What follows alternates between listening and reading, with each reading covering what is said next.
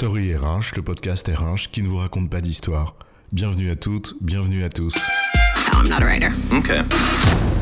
Dans cet épisode, nous allons évoquer l'impact du numérique sur le développement des savoirs. Depuis toujours, les avancées technologiques ont contribué au développement des savoirs.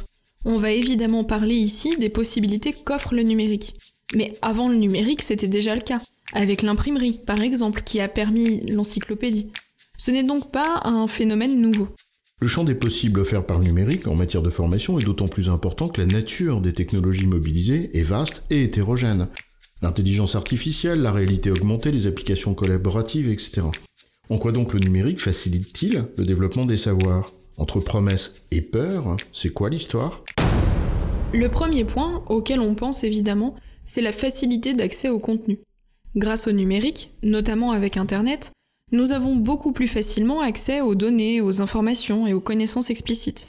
C'est vrai que l'accès à Internet par de multiples moyens contribue en effet à une forme de démocratisation, d'autant plus qu'on constate une plus grande fluidité entre applicatifs et une réelle attention portée à l'expérience utilisateur. Même si le propos doit être plus mesuré, car l'étendue de l'offre n'est pas non plus une garantie de la démocratisation de l'accès au savoir pour toutes et tous. En gros, l'électronisme, c'est aussi une réalité dont il faut savoir tenir compte, mais ça c'est un autre sujet. Absolument, d'autant plus qu'avoir accès au contenu, c'est bien, mais ce n'est pas suffisant. Encore faut-il avoir envie d'y accéder, de les lire, les regarder, les écouter. Et dans la lignée de l'expérience utilisateur dont tu parlais, on peut constater également que le numérique facilite de plus en plus la production de contenu. Et c'est le deuxième point, l'industrialisation de la production de contenu à coût maîtrisé, qui permet de concourir évidemment positivement la motivation des apprenants.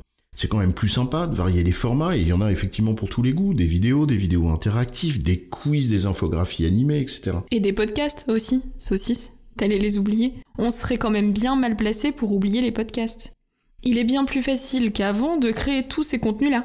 Le matériel reste à un coût raisonnable et la prise en main des différents outils est facilitée par la simplicité d'accès aux tutos, qui sont d'ailleurs présents sur Internet.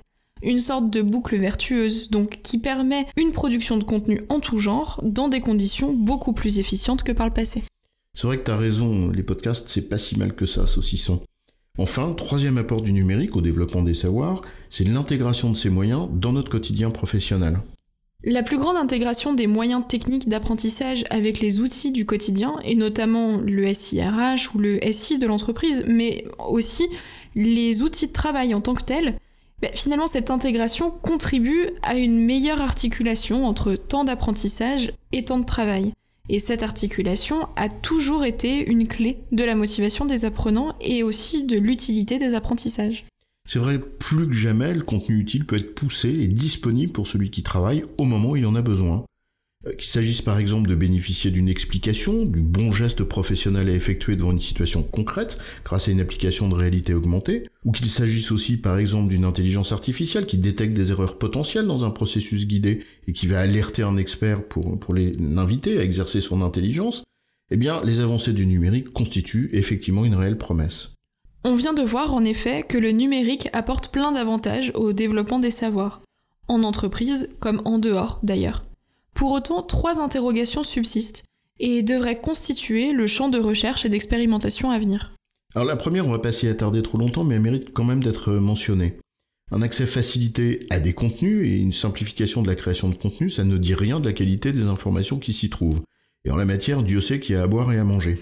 S'il n'est pas possible, et d'ailleurs pas réellement souhaitable, d'appliquer une sorte de filtre sur les contenus produits pour s'assurer de leur qualité, parce ça pose tout simplement des questions d'éthique, de censure, etc., il convient en revanche que chacun et chacune développe son esprit critique face à ces contenus, qui lui sont d'ailleurs servis sur un plateau d'argent.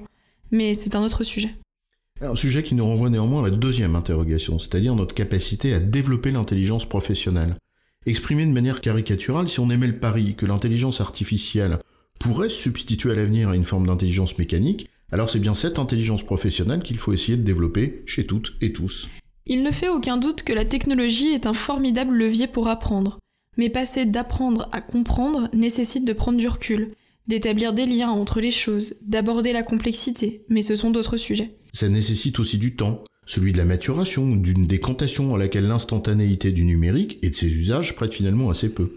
La dernière interrogation relève de l'éternelle quête de toute forme d'éducation. Comment susciter l'envie et la motivation des apprenants dans le temps. Certes, ça fait aucun doute que les apports de la gamification sont incontestables, de même d'ailleurs que l'émergence de l'adaptative learning, qui n'en est qu'à ses balbutiements, mais de là à se substituer à la richesse de ce qui se passe entre êtres humains, alors il y a un pas qu'on franchit pas comme ça. Enseigner, c'est aussi aimer. Et d'ailleurs, on est toujours payé mille fois en retour de ce que l'on donne en la matière. Oui, les techniques numériques que tu cites ne constituent et ne constitueront jamais que des outils. Et par nature, leur apport et leur efficacité dépendront de la manière dont on s'en sert. En résumé, en matière de développement des savoirs, on peut souligner trois apports du numérique. 1. La simplification d'accès au contenu. 2. L'industrialisation de la production de ces contenus. Et 3. La capacité à les intégrer dans le quotidien du travail. En revanche, cela n'empêche pas de se questionner sur la pertinence et la qualité des contenus qui sont délivrés, et ainsi développer notre intelligence en ne considérant ces outils que pour ce qu'ils sont, à savoir des outils. J'ai bon, chef Oui, tu as bon, mais on va pas en faire toute une histoire.